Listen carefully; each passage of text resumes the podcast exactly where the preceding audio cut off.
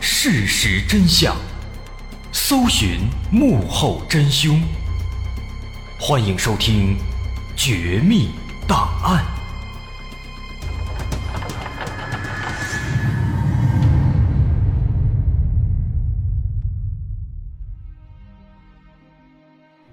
还原事实，探索真相。欢迎来到今天的《绝密档案》，我是大碗。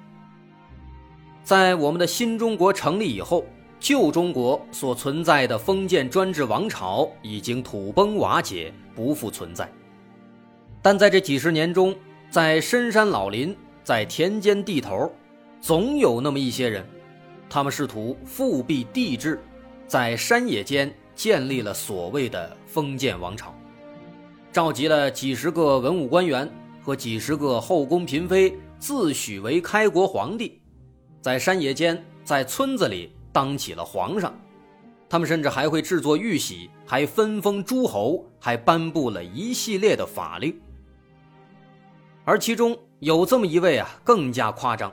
这个人呢，不光自己要当皇帝，还要把蒋介石册封为自己的得力干将，让人哭笑不得。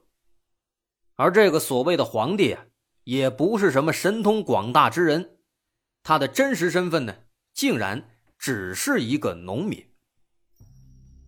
一九八二年七月二十一日，在四川巴中大巴山地区一栋破旧的小房子里，有七八名男子正趴在桌子上一起草拟了一份圣旨。这份圣旨名字叫《皇清圣旨》，内容是这样写的：“皇清圣旨，奉天承命，准此。”蒋中正为中原皇亲国威国王一职，又己蒋中正职存，赞曰：威国子民，八方福心，国泰民安，天下太平，中原皇亲国元朝岁历秋望日准己。这就是这份圣旨上所写的内容了。这个所谓的圣旨的意思呢，应该也不难理解。要册封蒋介石为中原皇亲国的威国王。那这个中原皇亲国是什么呢？他的皇帝叫做张清安，本来是一介农民，后来想不开了，要成立国家，复辟帝制，在大巴山里当上了皇帝，统治了有多半个村而他之所以要册封蒋介石，是为了要和蒋介石合作。打算和蒋介石一起里应外合，一个走海路，一个走陆路，挥师北上，一统中原。他们还打算最后要定都巴中县。当然，现在巴中县已经变成巴中市的一个区了，但那个时候还是巴中县。还要把巴中川剧团的大楼当成皇宫，从此要成为中国的皇帝。这个想法非常狂野。但他不知道的是，此时远在台湾的蒋介石已经死了七年了。这圣旨就算真的要寄，也永远不可能寄到蒋介石的手里。而这个张清安，他自封皇帝，成立所谓的中原皇亲国，就像是他给蒋介石下的诏书一样，基本上都是不靠谱的、可笑的行为。而他最终的结局呢，也更是让人。啼笑皆非。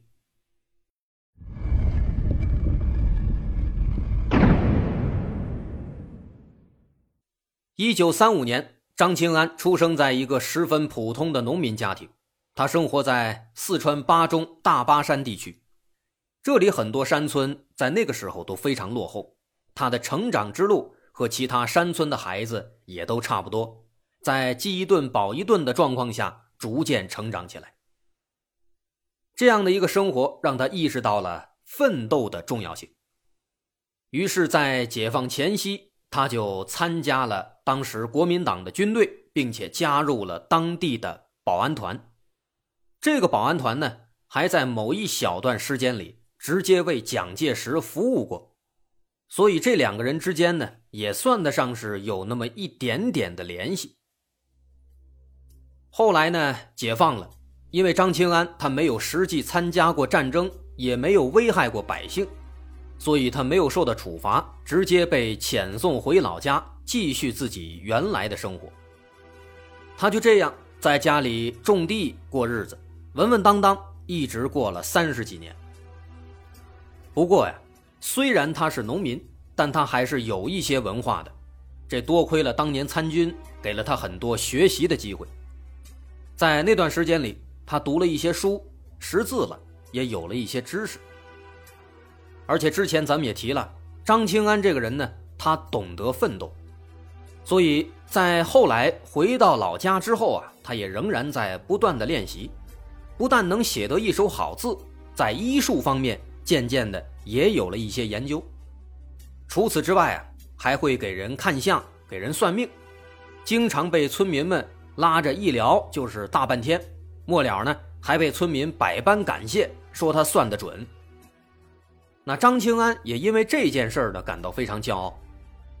但是啊，他没有料到的是，会算命这项本领成为了他后来通向成功的阶梯，也成为了他最后。摔下悬崖的最后一个推手。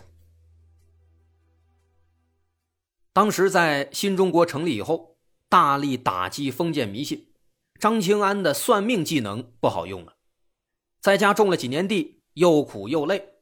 后来呢，他也不想再种地了，于是从一九八零年开始，四十五岁的张清安干脆去做了医生。不得不说啊。张清安非常爱学习，早年参军期间就已经看了一些医学方面的书了。这几年呢，也一直在持续的钻研，不断的实践，所以他的医术啊还是可以的。为此，他专门搭了一个台子，在当地的卫生院里坐诊治病。虽然说呢，后来他干的事儿啊不怎么像话，但他这医术的确是没得说。在坐诊期间，治好了不少疑难杂症。得到了乡邻之间的一致的好评。那么，鉴于他在行医看病方面有这么良好的表现，当时巴中县政府就提拔他做了乡里卫生协会的主任了。就这样，从一个平平无奇的农民，忽然就变成了主任，这仕途那可以说是平步青云，一帆风顺了。那按照常理来说呢？照这样的姿态发展下去啊，说不定哪天他就能走上人生巅峰。如果幸运一些，说不定啊还能混一混官场，混出个样子来。但事实呢，他可没这么简单。前途的确是一片光明，但这张清安他偏偏就不走寻常路。在当了领导之后啊，他有事没事还是喜欢操起老本行。还是喜欢给人算命看相，这成了他的一个业余爱好了。他就喜欢干这事儿。可是常在河边走，哪有不湿鞋呀？稍不注意，一下子就给人抓住把柄了。没过几天就被举报了。在当时那个年代，他这等于是往枪口上撞啊！更何况他还是主任，这罪加一等啊！所以二话没说，他这主任就当不了了。后来，相关部门经过开会研究，认为张清安这人啊不行，封建迷信，不适合行医，最后直接被撤销了在卫生院的职务，成了无业游民了。这次变故成为了张清安的人生的转折点，他从此成了一个无所事事的游民，本来一片光明的仕途也走到了尽头。这样的变故。让张清安整天郁郁寡欢，饭都吃不下了。直到有一天啊，他一个人来到巴中枣林乡境内的阴灵山烧香拜佛，想求个前途。在这个过程中，他在山上偶遇了一个名叫廖桂堂的男子，两人简单聊了几句，就有一种惺惺相惜、命中知己的感觉。为什么呢？原来这廖桂堂他也是巴中人，之前呢也是政府的公职人员，也是因为犯了错误被免去了职务。那个时候不像现在啊，没有什么创业的机会，丢了工作就意味着只能赋闲在家喝西北风了。就是这样，这廖桂堂才到山上来烧香拜佛。那作为算命行业的从业人员，张清安对这如此巧合的事情，那自然是要好好的说道一番。他兴奋地对廖桂堂说：“你看啊，咱俩有同样的遭遇，同时到这山上来拜佛，山上那么多拜佛的，偏偏咱俩搭上腔了，你不觉得这是老天爷安排好的吗？”这廖桂堂啊，没什么文化，一听，哎，感觉好像是那么回事啊，就问张清安说：“哎，这是为什么呢？咱俩这是有什么缘分呢？”张清安这个人呢，其实说白了就是有点人来疯，还有那么一点好为人师。一有人理他，找他请教问题，他就非常兴奋，就来劲了。所以他喜欢算命嘛，因为那个年代啊。大家还不懂科学，一说算命就感觉神神秘秘的，上知天文，下知地理，都高看他一眼。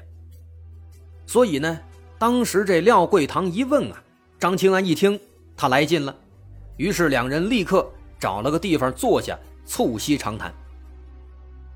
在闲聊过程当中啊，这张清安也是蹬鼻子上脸，说的越来越多，什么命运啊、轮回呀，啊，说来说去讲的还头头是道。这廖桂堂呢，听着也感觉有意思，就感觉张清安这个人啊，还确实有点东西，有点能耐，就一个劲儿的向他请教，问更多的相关的这些神神叨叨的问题。这一看廖桂堂又提问了，这张清安更加高兴，更加来劲了啊，开始更加的滔滔不绝，甚至说着说着都开始吹牛皮了。他说：“这世上啊，有本神书。”叫做《武功经》，这上面说，在八二年农历七月，世界上会有一场灭顶之灾啊，咱们巴中地区也会遭殃的。其实这句话呢，就只是张清安随口一说，他曾经确实在那本叫做《武功经》的书上看到过一个这样的预言，但那本书基本都是不靠谱的。但此时聊到兴头了，他就把这个预言拿出来和廖桂堂分享。以此来彰显自己懂得多、有能力。可殊不知啊，就是他这句逞能的话，给张清安又打开了新世界的大门，为之后的故事也埋下了伏笔。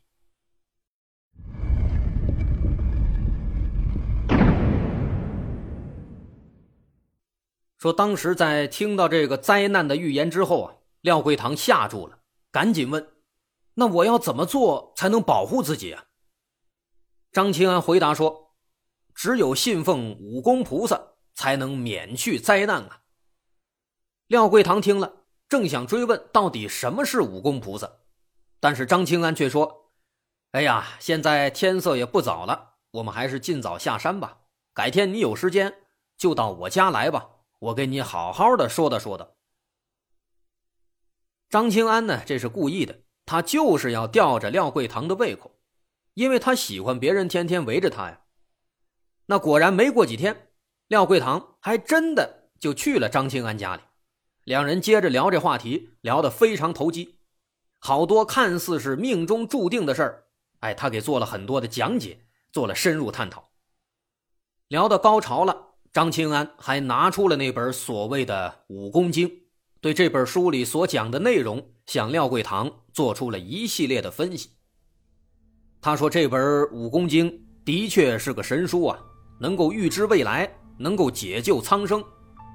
根据《武功经》的预言，在一九八二年农历七月，会发生一次天灾，届时世界人口将死亡一半以上，巴中县的几十万人，最后只能剩下两千多。”只有信奉武功菩萨，才能免于灾难。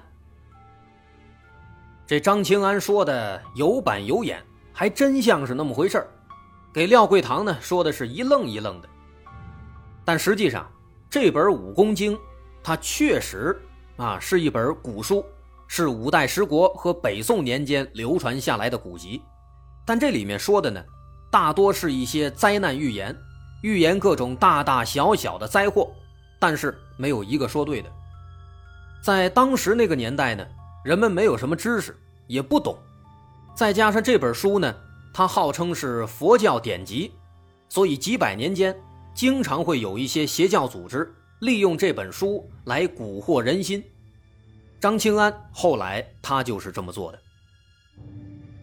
当时张清安这一套套的说辞啊，让廖桂堂极为震惊，甚至还感觉受益良多。随着越来越多的接触呢，渐渐的，廖桂堂对张清安打心底里感到敬仰，甚至后来一再要求和张清安结拜为异姓兄弟。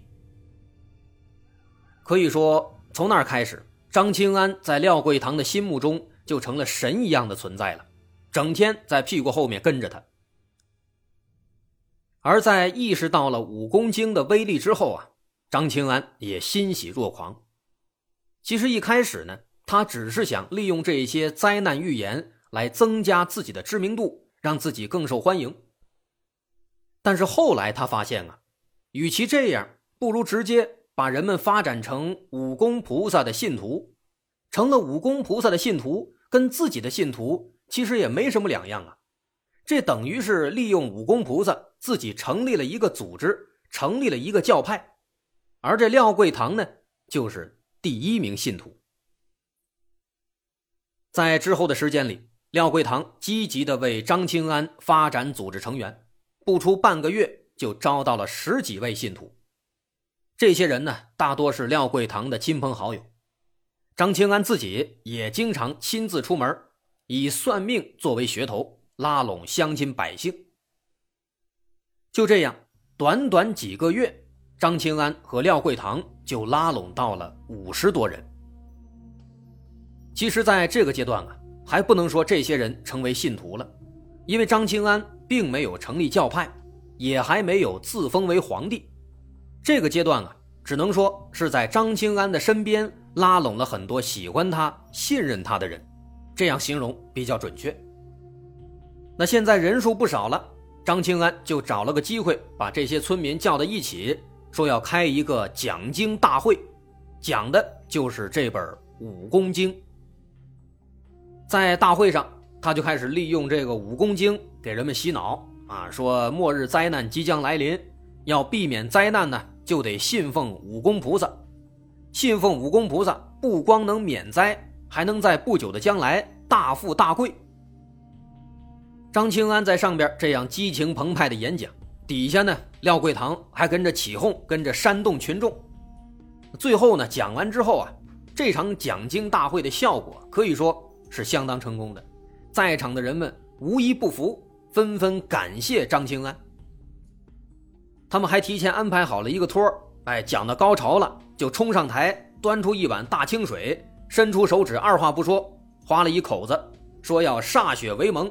来表达自己对武功菩萨有多么多么忠心。其他人一看呢，也全都跟着效仿，全都来歃血为盟。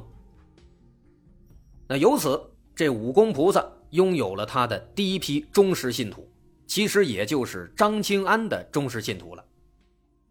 在大会开完之后，张清安还非常豪气，拿出了好几十张武功菩萨的画像，分给大伙说这个画像啊，能够保平安。化灾难，并且让大家积极的发展新成员，每发展到一位就给他一幅画像，还要把发展情况及时上报，大伙儿互相通气，有什么事儿了好联络。大伙儿一听啊，那是更加高兴了。哎呀，这张清安不光帮着大伙儿算命，还帮大家消灾解难，全都更加感激了，小心翼翼的揣起画像，纷纷道谢。这次讲经大会的成功啊，给了张清安莫大的信心，让他越发膨胀。看到大伙纷纷来找他道谢，并表示对他全力支持，张清安感受到了前所未有的尊崇感。于是，此时他的内心产生了一个更加夸张的想法：既然自己的能力得到了这么多人的认可，为什么不直接领导大家呢？虽然现在只有区区几十人，但是张清安此时仿佛已经看到了在不久之后自己坐拥百万臣子接受朝拜的美景。此时此刻啊，张清安意识到这小小的农村已经无法满足他对宏图大业的追求了。他决定不久之后向巴中县城进发，在那里决策天下大计。可见到这个时候啊，在享受到了这种轻飘飘的感觉之后，张清安终于决定要自封为王了。那么他的称帝之路是怎样的？他又会想出哪些让人啼笑皆非的手段？他这堂堂的中原皇亲国，最终又是如何灭国的呢？我是大碗，这故事稍后下节咱再接着说。如果您喜欢，欢迎关注我的微信公众号，在微信搜索“大碗说故事”，点击关注即可。我是大碗，稍后下节中原皇亲国的事儿，咱再接着说。